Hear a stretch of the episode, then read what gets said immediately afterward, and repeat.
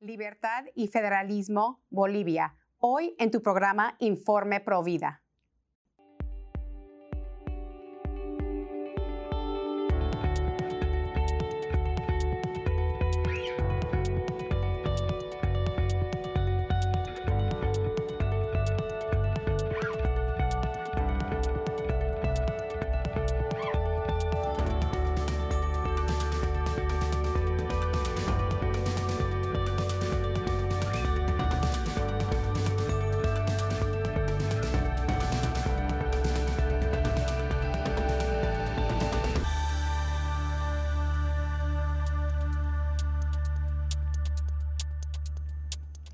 Bienvenidos familia de EWTN. Yo soy su servidora Patricia Sandoval desde los estudios de Birmingham, Alabama. Hoy les traemos otra edición especial, una gran invitada quien nos acompaña desde Bolivia. Ella es una gran luchadora contra la cultura de muerte en su país y por la libertad de Bolivia. Ella es fundadora de Contracultura y ella es actual presidente de Libertad y Federalismo en Bolivia.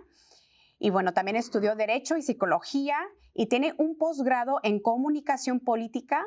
También es católica y gran activista pro vida. Muy bienvenida, Roxana Duchen. Gracias por aceptar esta invitación. Y bueno, eres la primera invitada que tenemos desde Bolivia y muy bienvenida. ¿Cómo te encuentras? ¿Cómo estás, Patricia? Muy, muy feliz de estar acá para poder contarles lo que pasa en Bolivia y bueno, encantada de, compartir eh, nuestra lucha con personas que tienen el corazón celeste igual que nosotros. Gracias, Roxana. Y bueno, queremos saber las amenazas que enfrenta Bolivia y si es legal o ilegal el aborto en Bolivia.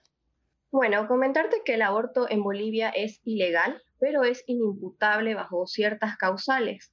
Em, el movimiento pro aborto tuvo un intento de legalización en 2017, afortunadamente fallido, pero han logrado extender una sentencia constitucional para poder ampliar estas causales eh, de inimputabilidad. Entonces, eh, estamos actualmente en, la contienda porque eh, lastimosamente en Bolivia no existe una posición real e ideológica la oposición que existe es política, pero tiene los mismos principios que el partido que está en el gobierno, que es el MAS, y bueno, están a favor también del tema de la despenalización y de toda la agenda que, sigue esto, ¿no? Entonces, eh, la pelea de los Provida en Bolivia es bastante complicada porque no tenemos el apoyo de muchos congresistas o muchos diputados o senadores, ya que, como les comentaba, no existe este tipo de oposición, ¿no es cierto? Y bueno, vemos aberraciones cada vez más complicadas pero con la bendición, bueno, la suerte de que mucha gente está despertando y está empezando a tener conciencia de lo que está pasando. Y bueno, actualmente eres presidente de Libertad y Federalismo. Y bueno, cuéntanos los proyectos y, las actividades que realizan. Eh, hacen un gran labor en su país. Sé que forman eh, líderes, pero cuéntanos en detalle eh, los proyectos, la misión y la visión de este movimiento. Bueno, nosotros tenemos como, como misión la formación de líderes que tengan los principios fundamentales de los derechos naturales. Y eh, la visión que tenemos es lograr eh, esta formación para así poder insertar estos líderes en posiciones de importancia en la sociedad, donde se puedan llevar a cabo eh, cambios que puedan influir positivamente de acuerdo a estos principios en la ciudadanía boliviana. En este momento estamos enfocados un poco más en Santa Cruz, precisamente porque es el centro eh, ideológico opositor al gobierno, ¿no? En, Romanos 12.2 eh, dice la palabra de Dios, no vivan según el modelo de este mundo, mejor dejen que Dios transforme su vida con una nueva manera de pensar Así podrán entender y aceptar lo que Dios quiere y también lo que es bueno, perfecto y agradable a Él. Eh, sabemos que mucha de la lucha, eh, que el enemigo, su táctica, su estrategia, es el pensamiento, las ideologías, especialmente los jóvenes, ¿no? Hoy en día que la cultura de muerte no solamente está en las clínicas de aborto, eh, no está en las Cortes Supremas, sino también están en las universidades, están en los colegios, eh, está atacando gravemente el pensamiento, las ideologías y lo que, bueno, eh, lo que creen los jóvenes, ¿no? Eh, cuéntanos sobre lo que es un think tank y cuéntanos también, ustedes tienen un club de debates. Cuéntanos un poquito más en detalle lo que es el club de debates.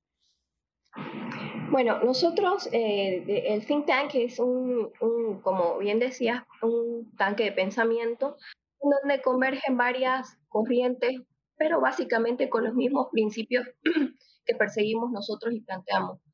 Entonces, lo que tratamos de hacer nosotros es formar a los jóvenes que tienen ya la inquietud, porque eh, hay ciertas cosas que les llaman la atención acerca de las mentiras de la cultura de la muerte ellos mismos empiezan a buscar información. Nuestro trabajo es facilitar esa información y poder formarlos. O sea, tenemos la, la ventaja de que eh, ya de por sí Santa Cruz de alguna forma tiende a ser más conservadora que el resto del país.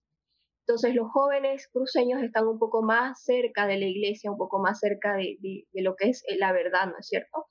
Entonces, eh, por ejemplo, este año tenemos el proyecto ya encaminado para poder ir a, colegios y universidades para poder conversar acerca de, esto, ¿no? Obviamente con estos, con estos eh, principios y sobre todo con la fundamentación ideológica que contrapone al marxismo.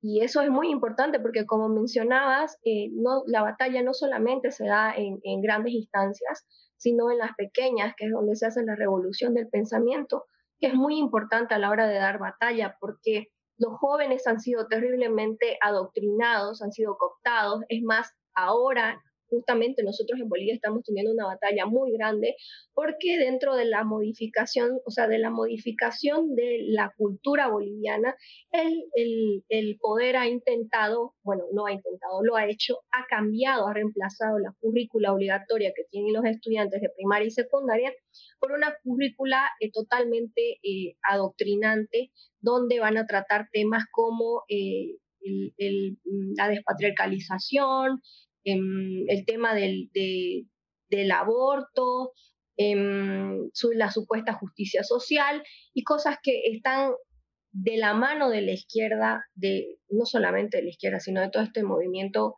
global que está intentando eh, perturbar la mente de los niños, ¿no es cierto?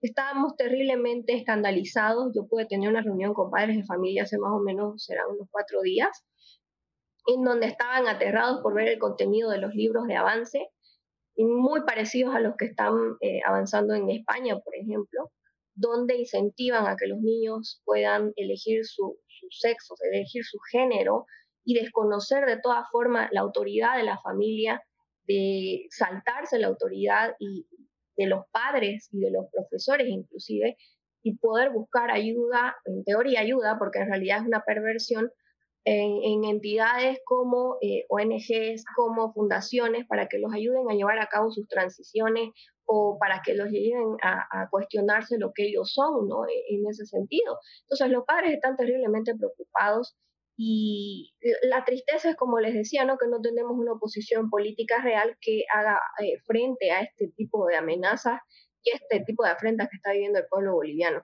Entonces, en ese sentido, ante la ausencia de una oposición política real, es que eh, nosotros, que somos un grupo de jóvenes profesionales, la mayoría, hemos visto la necesidad de conversar con los jóvenes y demostrarles la realidad, la verdad de lo que eh, acontece en realidad, ¿no es cierto? O sea, eh, un poco también brindarles la información para que ellos mismos puedan contrastar y ellos mismos puedan comprobar que lo que les dice el régimen es mentira, porque si hay algo que tenemos a nuestro favor es que nosotros estamos con la verdad y es muy fácil evidenciarla con datos, ¿no? Y e, ese, ese es nuestro trabajo. Aquí en los Estados Unidos, eh, Roxana, en la Marcha por la Vida, se pueden ver miles y miles de jóvenes marchando, defendiendo la vida. Em, hace unos años, el presidente Trump asistió a la Marcha por la Vida aquí y él dijo algo tan bello, dijo que el corazón del movimiento pro vida realmente son los jóvenes. Cuando un joven sabe la verdad, eh, cuando un joven sabe que sí hay vida desde la concepción, eh, cuando el joven sabe que, fue engañado o, es atacado por la sociedad con mentiras, eh, realmente se convierten en jóvenes eh, que quieren cambiar el mundo. Allá en Bolivia, cuando ustedes forman estos jóvenes, cuando les enseñan la verdad, cuando los forman, los educan, ¿Los jóvenes están abiertos a defender la vida o cómo, es, cómo, cómo ves la juventud? ¿Están más abiertos o cerrados eh, después de conocer la verdad? Después de conocer la verdad, he visto que con alegría he visto muchas chicas pañuelo verde convertirse a pañuelo celeste, pero con una fuerza impresionante, ¿no es cierto? Porque además al reconocer y conocer el engaño, ellas se convierten en los mejores agentes de, de, la verdad. Ella es impresionante con la garra que, empiezan a, a, defender la vida. Yo considero que están abiertos porque la mayoría de los jóvenes son esponjas, ¿no es cierto? y reciben lo que nosotros les damos. Y en ese sentido es que es tan importante que haya un contrapeso, porque ellos reciben adoctrinamiento tanto tiempo que en muchas ocasiones creo que llega a ser eh, como una cortina, ¿no? Que no los deja ver más allá. Y lo que nosotros los invitamos a hacer no es no solamente mostrarles la verdad, sino es como que cuestioname a mí. Yo, yo siempre que, tengo alguna charla les digo, cuestioname. O sea, si eh, de alguna forma piensas que está mal lo que yo estoy diciendo, agarra, busca los datos, datos, no, no, no opiniones de personas, sino datos reales y puedes cuestionar, porque eh, esa es la idea, ¿no? La búsqueda de la verdad siempre tiene que, permitir cuestionar y es en esencia la juventud. Ahora otra cosa que a mí me parece muy importante es que, eh, por ejemplo, en Bolivia tenemos un problema, en la normal, que es la que está encargada de eh, formar a los profesores, a los docentes, es marxista. Entonces ya de por sí es como un círculo vicioso, ¿no es cierto? Y es donde creo que los padres están llamados a ser más observantes en, el tema de educación. Ya la universidad, creo que todos sabemos que la universidad son centros de adoctrinamiento socialista, ¿no? Donde eh, es eh, muy difícil disentir, pero si nosotros nos tratamos, tratamos de formar a los jóvenes antes de que eh, ellos tomen su mente y sobre todo su corazón, porque eh, el discurso de ellos es mucho de odio, de confrontación. nosotros en Bolivia también lo vivimos desde el punto de vista de, de, de las etnias, de las regiones, siempre hay una contrapolación, ¿no es cierto? Y mucho más lo sentimos en Bolivia, porque no solamente ya es hombres versus mujeres, eh, ricos contra pobres, ahora es, por ejemplo, en Santa Cruz es mucho Cambas contra Collas y cosas así, ¿no? Que nos, que nos conflictúan aún más. Entonces, estamos llamados a romper con esa ideología del odio, porque es en todo sentido que nos quieren enfrentar y además con mentiras. Eh, veo últimamente, de verdad, este último año he podido observar muchísima más juventud despertando mm. y eso me alegra, nos alegra el corazón, de verdad hablando de, del odio que dices al raíz de todo, eh, el aborto, eh, la raíz del aborto es el odio el genocidio, es terminar con las minorías. Eh, la fundadora ah, de la clínica de Planned Parenthood aquí en los Estados Unidos era una mujer, eh, bueno, que quería terminar con las minorías. Su, meta de ella final era terminar con la raza afroamericana y otras razas. Ella quería purificar la raza, purificarla, una raza blanca de ojos de color, eh, estilo Hitler, ¿no? Que, que, Hitler mató millones de personas y bueno, cometió un genocidio masivo. Eh, aquí en los Estados Unidos, las clínicas de aborto eh, están situados en barrios eh, de latinos, en barrios afroamericanos y bueno, hay una discriminación total. ¿Tú has visto algo similar en Bolivia? Claro que sí. Em, en realidad, el enfoque que tienen las ONGs que han estado presentes en Bolivia desde 1980 han hecho un trabajo específicamente en ciertas áreas de este país, que son las áreas más pobres.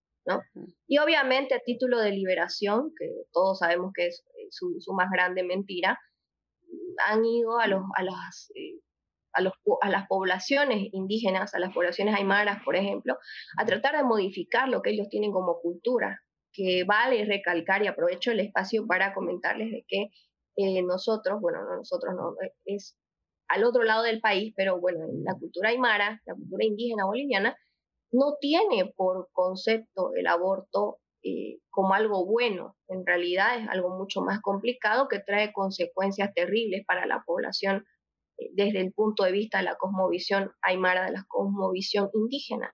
Entonces, lo que ellos han hecho ha sido ingresar en Bolivia eh, con estas ONGs para tratar de modificar este, estos, estas costumbres que tenían los pueblos indígenas. Y hubo un caso muy, muy particular acá en 1962, donde el cuerpo de paz entró y trató de esterilizar masivamente a las mujeres y a los hombres a títulos de eh, operaciones de, por ejemplo, de apéndice, de vesícula, etcétera. Y en realidad lo que hacían era, eh, en, algunos casos, ligarles las trompas, en otros casos hacer histerectomías. Y bueno, el desenlace ese fue muy triste porque se enteraron qué pasó y bueno, mataron a algunos de los médicos, los indígenas, y a los demás los sacaron, ¿no es cierto? Y a partir de eso es que ellos modifican su, su forma de, de actuar en territorio boliviano y es que tratan de llegar a la juventud, y no solamente a la juventud, sino a los dirigentes, porque la forma que tiene eh, los indígenas bolivianos es una forma de alguna, o sea, es patriarcal y se rigen ellos a los corregidores, a los, mm, o sea, tienen su nombre, ¿no? Em, y básicamente llegando a los dirigentes de las zonas es que ellos han podido tratar y en muchos casos han modificado lo que en realidad viene a ser el comportamiento de los pueblos indígenas con referente al aborto. Y además de eso, modificando ese comportamiento, es que ellos han hecho que eh, las clínicas, las pastillas y todo lo demás que viene con este paquete em, sea no, no bien visto, sino aceptado de alguna forma y han aprovechado y han puesto clínicas en zonas que eh, son obviamente mayoritariamente con población indígena, como tal es el caso del Alto, por ejemplo, Oruro. O sea, si bien eh, las clínicas que vienen de Planet Parenthood tienen otro nombre en Bolivia, pero están presentes, eh, existen en todos los departamentos, eh, existen en mayor cantidad y con mayor fuerza y mayor alcance en estas zonas que les comento que tienen mayor presencia indígena. Por eso mismo lo que mencionas de los, las pastillas anticonceptivas, los métodos anticonceptivos tienen el mismo fin y eso es terminar con las familias, terminar con las minorías y bueno, por eso eh, la iglesia, gracias a Dios, ofrece ah, otras opciones naturales que es más sano eh, para, la, para el matrimonio, para la mujer. Eh, porque cuando nosotros para terminar con el aborto, para ser provida, tenemos que también pelear contra los anticonceptivos, los métodos anticonceptivos, porque tienen el mismo fin que el aborto. Em, Roxana, el Catecismo de la Iglesia en sección 407 dice lo siguiente. Ignorar que el hombre posee una naturaleza herida, inclinada al mal, da lugar a graves errores en el dominio de la educación, de la política, de la acción social y de las costumbres. Hace unos minutos acabas de mencionar educadores marxistas, eh, que desafortunadamente los, jóvenes están recibiendo esta, esta, falsa educación. Eh, y también hay políticos que están en error, que están en mal. Eh, ¿Por qué es tan importante que el ciudadano esté al tanto de lo que ocurre en su país, eh, especialmente que se involucre en la política y cómo podemos nosotros los ciudadanos prepararnos en nuestros países para tiempos de elecciones? Bueno, Patricia, mira, yo creo que eh, estamos en este momento en tal degradación de la humanidad, me parece personalmente, que no hacer nada contra el mal es ser cómplice. Entonces, creo que estamos llamados, en especial quienes somos católicos, ¿no es cierto?, a llevar luz, tratar de eh, defender lo que es correcto, de lo que sabemos que está bien, y no ser eh, ente silente, porque eso nos lleva, otra vez lo digo, a la complicidad del mal. ¿No? Y eso es algo que preocupa y personalmente me ha preocupado mucho en mi país, porque, eh, como les comentaba, como te contaba, no existe una oposición ideológica. Entonces, el mal avanza con estas ideas literalmente hasta donde quiere, porque nosotros los ciudadanos no tenemos la, la fuerza, digamos, para, para poder llevar a cabo estos, eh, mm, o sea, estos cambios solos, ¿no? Porque obviamente el poder es el que decide siempre. Entonces, eh, nuestra, nuestro llamado creo que va a que esa fe de parte de los católicos debe ser puesta en acción. Y debemos ser mucho más firmes en ese sentido, ¿no? Porque la juventud lo necesita, la, la misma gente lo necesita, y considero que debe ser eh, un, siempre debe ser un requisito para nosotros el, el hecho de ir formando, eh, de informar lo que está bien y lo que está mal a las generaciones que vienen. Y me parece que en muchos sentidos nosotros estamos fallando en eso. Hay que ser mucho más, más activos, cuestionar más especialmente al poder que viene de, de, de esta agenda, de este, de este movimiento del mal, ¿no? Hay que ser mucho, mucho más cuestionantes en ese sentido, me parece, y tratar de formarnos, buscar la información, porque ahí está, está al, al clic ¿no? de todos, y, y, ser más responsable también con las generaciones que vienen. Y como católicos me parece que hay que ser mucho más activos, porque creo que un católico es por hecho pro vida, ¿no es cierto? Se puede ser mmm, pro vida sin ser católico, pero no se puede ser católico y no ser pro vida. Entonces, eso va de la mano, ¿no es cierto? Y nos está faltando un poco en, en la iglesia eh, hablar más sobre este tema, ¿no es cierto? Es y importante, que la gente sea más activa. Es importante estudiar los candidatos también. Eh, no solamente basta, de, o sea, saber que son católicos. Por ejemplo, aquí en los Estados Unidos tenemos eh, personas políticas, eh, incluso nuestro presidente, bueno, que dicen que son católicos, pero en realidad ellos están al favor de una cultura de muerte, están a favor del aborto, están a favor de la ideología de género y todo es como un kit, ¿no? Que viene junto, la cultura de muerte. Entonces es tan importante estudiar cada candidato y, bueno, asegurarnos que son candidatos que son pro familia, pro, pro vida, eh, porque, bueno, en realidad es el futuro de nuestros hijos eh, lo que importa. Y, y mira, eh, no es fácil ser un soldado contra la cultura de muerte, no, sé, no es fácil eh, ser una persona activamente defendiendo la vida, una persona que lucha por defender la vida, eh, como tú lo has dicho, se necesita la fuerza de Dios. ¿Qué virtudes necesitamos nosotros para poder ser soldados contra una cultura de muerte y, y ser luchadores pro vida?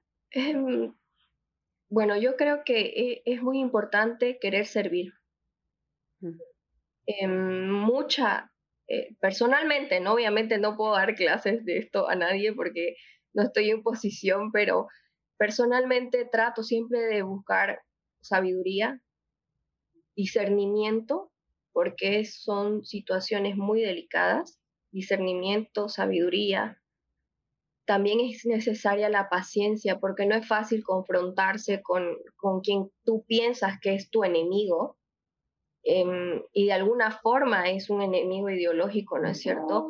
Pero tener la capacidad de discernir que esa persona esté equivocada porque hay un motivo, eh, tratar de conversar para que venga al lado correcto, eh, se tiene, se necesita tener paciencia, mucho tacto en muchas situaciones, pero sobre todo creo que es muy importante la oración para poder tener sabiduría y el discernimiento necesario. Eh, estamos llamados a eso e inclusive en el momento de votar, ¿no es cierto? Porque nosotros teníamos, si no estoy mal, dos, dos candidatos en teoría que eran pro vida, pero cuando llegó el momento de defender realmente la vida, cuando estaban siendo atacadas adolescentes, obligadas por el poder a, terminar con la vida de sus hijos, estos candidatos no dijeron nada. Entonces, como, como bien decías, eh, algunos son católicos de nombre, ¿no? Y creo que es importante que inclusive dentro de la iglesia, dentro de los grupos de oración, dentro de los grupos de formación, podamos conversar acerca de que un católico debe ir casado con estos principios y la defensa no necesariamente necesita que, no necesariamente es que vayan a gritar y a pegarse con la gente o cosas de ese tipo, sino a veces la defensa sencillamente es eh, manifestar tu posición y fundamentarla porque es necesario que otros jóvenes te escuchen, que otras personas te escuchen, que otras personas eh, puedan conocer lo que es la verdad, sencillamente a veces con dos, un intercambio de algunas palabras, sino, eh, como decía, no recuerdo quién, es importante militar la vida. Amén. en todos los sentidos, ¿no es cierto? Militarla. Qué belleza. Y, y, eso es todo el tiempo. Dios nos llama a ser fiel. Eh, yo siempre le digo a las personas, eh, bueno, que me, me, confiesan, mira, me siento muy desanimado, en mi país acaban de legalizar el aborto, estoy cansado. Y bueno, yo pienso que la perseverancia es, es la victoria.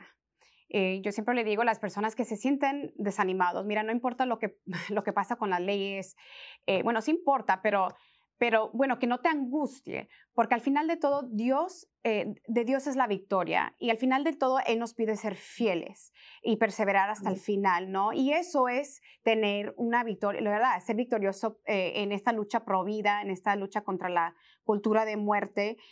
Y bueno, eh, Roxana, si alguien ahorita, ahorita mismo de Bolivia este, está mirando este programa y, bueno, y, se dice, wow, yo no sabía que todo esto está ocurriendo en, Bolivia, yo quiero hacer algo, eh, quiero empezar a defender la vida, quiero empezar a pelear contra esta cultura de muerte que está entrando a mi país, no quiero quedarme con los brazos cruzados. Eh, ¿Qué puedes aconsejarles? ¿Cómo pueden comenzar desde hoy a, cambiar eh, su sociedad, a cambiar el país? ¿Qué pueden hacer como ciudadanos, como familia, como jóvenes el día de hoy para marcar una diferencia? Bueno, yo creo que nuestra batalla es en, dos sentidos. La primera es hablar sobre el tema para que en algún momento podamos modificar la cultura de esta gente que ya ha sido cooptada por la cultura de la muerte, cambiar ese pensamiento. Y para eso es necesario expresarse, es necesario mostrar la realidad, mostrar la verdad. Esta vendría a ser, desde mi punto de vista, la lucha eh, política que es necesaria. Y, la segunda vía, que me parece que también es muy necesaria, es el apoyo para las madres solteras, para las madres adolescentes, para, para los niños también. Y desde cualquier punto donde se pueda, o sea, donde tú puedas hacer la diferencia, es fundamental que lo hagas. Si se puede apoyar a, las madres, a, los hogares, eh, a, las organizaciones, porque hay muchas organizaciones, nosotros no somos la única ni la primera, hay un montón de organizaciones de muchísimos más años.